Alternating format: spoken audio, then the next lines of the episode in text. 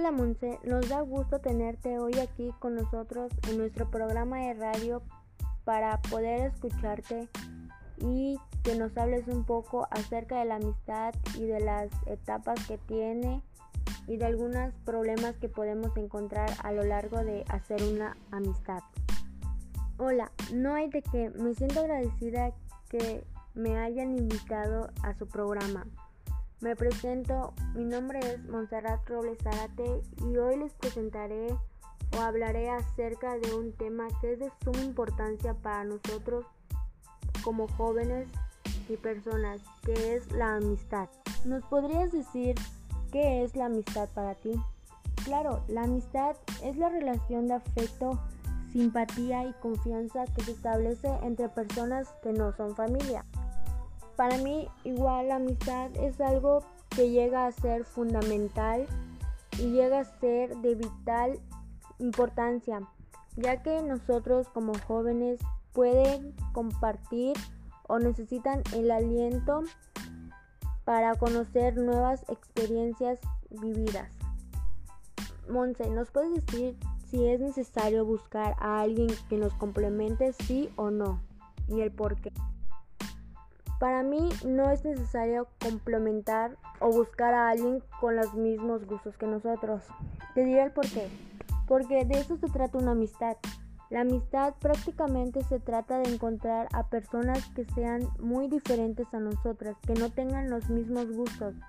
Porque si tienen los mismos gustos no vamos a poder conocer o encontrar cosas nuevas dentro de esa persona. En cambio, si conocemos a alguien que no tiene los mismos gustos que nosotros, ahí sí podemos encontrar cosas que nosotros mismos no conocíamos de otros lugares o conocer nuevas cosas que nos llamarían mucho la atención. Ok, hablando de eso, ¿nos puedes decir cuáles son las etapas de la adolescencia donde surgen más las relaciones de amistad? Claro, son tres etapas, las cuales son en, la adolescencia temprana, las que llevan de, dos, de los 12 a 14 años de edad. La segunda es la adolescencia media, de los de 14 a 15 años de edad. Y por último, la adolescencia tardía, que va de los 15 a los 17 años de edad. ¿Qué nos puedes decir qué es lo que incluyen en una amistad? Claro, lo que incluye en una amistad es la intimidad y autorrevelación. Por ejemplo, cuando nosotros tenemos una amistad en la adolescencia, en esa amistad hay calidad, hay efectos positivos en el ajuste psicológico de los adolescentes. Podemos decir que aumenta su autoestima, mejora su adaptación social y su capacidad de hacer frente a las situaciones de demasiado estrés. ¿Siempre se tiene que haber una buena amistad o no?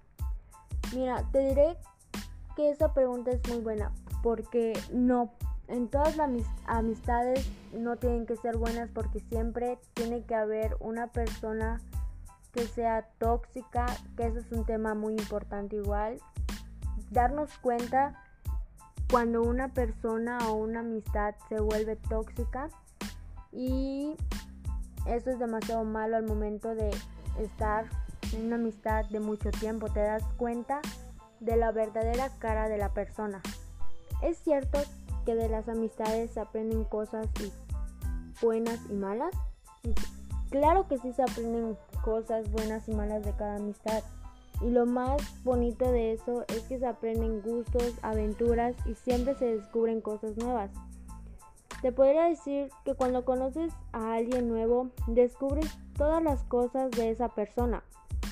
Y lo más interesante de cuando conoces a una persona es que se van contando todo, se escuchan, intercambian ideas y cuando tienen más confianza comienzan a descubrir intimidades del otro como secretos y gustos personales. Sí, es lo que hemos visto como personas, ¿no? Y Hablando de otro tema, ¿nos puedes decir cuáles son las dificultades que una amistad puede poseer a lo largo del tiempo? Claro, son tres o cuatro tipos de cosas que dificultan una amistad.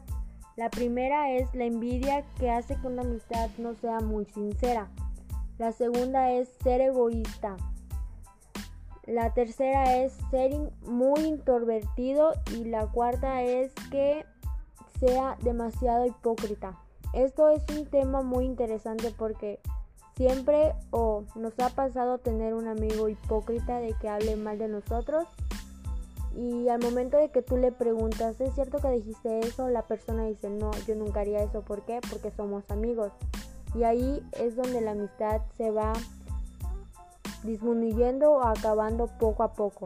Es cierto que hay tipos para promover la amistad, Claro que sí, hay muchas cosas para promover la amistad. Para acabar con esto, voy a decir que la amistad es una de las cosas más maravillosas que nos puede pasar a nosotros como seres humanos, porque en ella encontramos una seguridad, una confianza y aprendizaje y vivencias que nunca hubiéramos encontrado si no hubiéramos encontrado a esa persona a la cual nos llegaría el alma. Sin más que decir, me despido y muchas gracias por invitarme a este programa de radio. Hasta luego.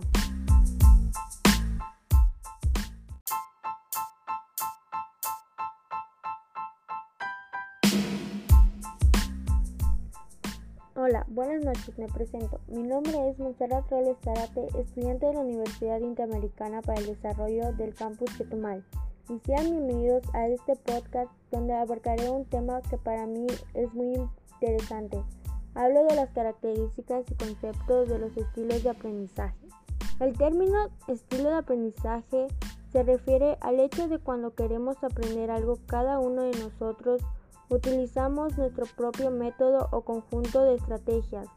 Al igual, los estilos de aprendizaje se pueden conocer como los rasgos cognitivos afectivos y fisiológicos. Sirven como indicadores relativamente estables de cómo los alumnos perciben interacciones y responden a sus ámbitos de aprendizaje. Las distintas maneras en que una persona puede aprender se cree que la mayoría de personas emplea un método particular de interacción, aceptación y proceso de estímulos e información. Es muy importante que tomemos en cuenta el valor que tiene el aprendizaje en nuestros días y que incluso es mayor a la enseñanza recibida en el entorno escolar, ya que la enseñanza implica recibir información que nos instruya de manera directa en el modo tradicional. En tanto, el aprendizaje favorece y pone a prueba nuestra capacidad para construir nuevos conocimientos a través de nuestras habilidades físicas, cognitivas, afectivas o sociales. Como sabemos, existen habilidades en las que tenemos un mayor desarrollo y utilizamos con mayor frecuencia para fomentar nuevos aprendizajes, lo cual nos permite que vayamos visualizando la manera en que aprendemos, dando como resultado un estilo de aprendizaje. Un dato interesante sobre los estilos de aprendizaje es que en los años 50 se empleó por primera vez el concepto de estilos de aprendizaje por parte de los psicólogos. Existen diversas maneras de estudiar y analizar los estilos de aprendizaje. La importancia de los estilos de aprendizaje se presentan incluso a la hora de elegir la actividad a la que nos indicaremos dentro de la vida laboral. Ahora abarcaré las características de aprendizaje.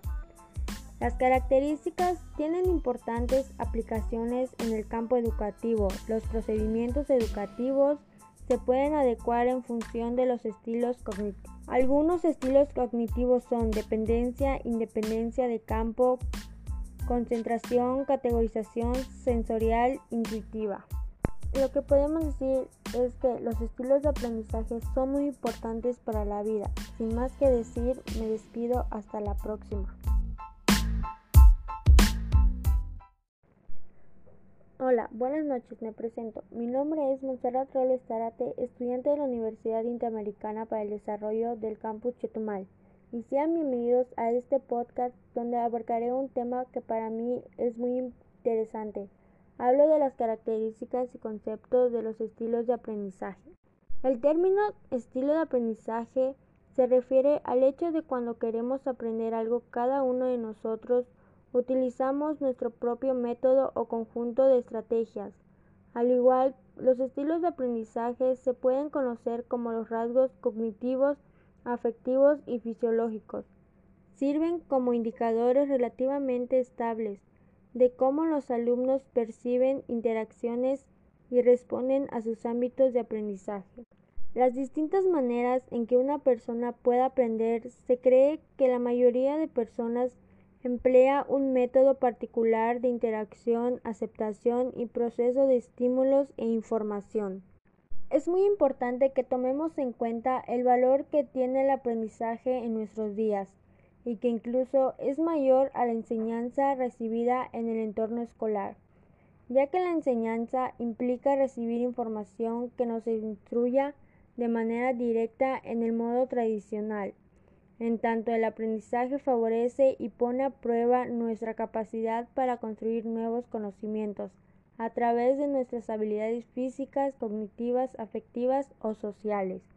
Como sabemos, existen habilidades en las que tenemos un mayor desarrollo y utilizamos con mayor frecuencia para fomentar nuevos aprendizajes, lo cual nos permite que vayamos visualizando la manera en que aprendemos, dando como resultado un estilo de aprendizaje. Un dato interesante sobre los estilos de aprendizaje es que en los años 50 se empleó por primera vez el concepto de estilos de aprendizaje por parte de los psicólogos. Existen diversas maneras de estudiar y analizar los estilos de aprendizaje. La importancia de los estilos de aprendizaje se presentan incluso a la hora de elegir la actividad a la que nos indicaremos dentro de la vida laboral. Ahora abarcaré las características de aprendizaje. Las características tienen importantes aplicaciones en el campo educativo. Los procedimientos educativos se pueden adecuar en función de los estilos cognitivos. Algunos estilos cognitivos son dependencia, independencia de campo, concentración, categorización sensorial, intuitiva. Lo que podemos decir es que los estilos de aprendizaje son muy importantes para la vida. Sin más que decir, me despido hasta la próxima.